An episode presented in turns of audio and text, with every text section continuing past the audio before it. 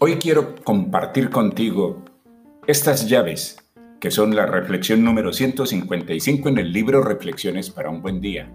Son principios que si los pones en práctica, seguramente te llevarán a una vida plena y feliz. Primero, distribuye tu tiempo. Es la única forma de vivirlo a plenitud. Segundo, valora a tu hermano. Todos somos hijos de un mismo Dios y Padre. Tercero, Trabaja tenazmente y sé constante. No hay mayor riqueza que el trabajo.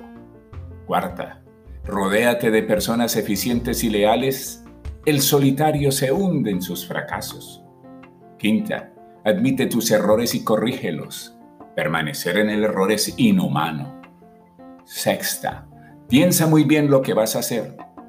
El arrepentimiento sigue a la precipitación.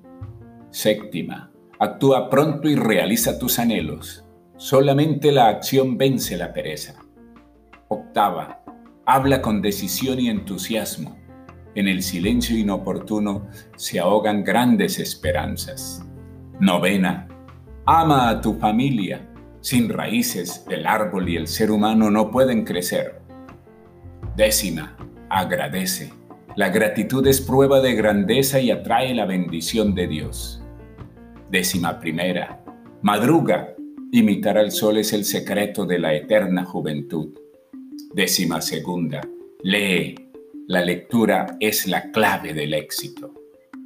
Y espero que, después de poner en práctica estos principios, tengas una vida muy feliz y que también hoy tengas un gran día.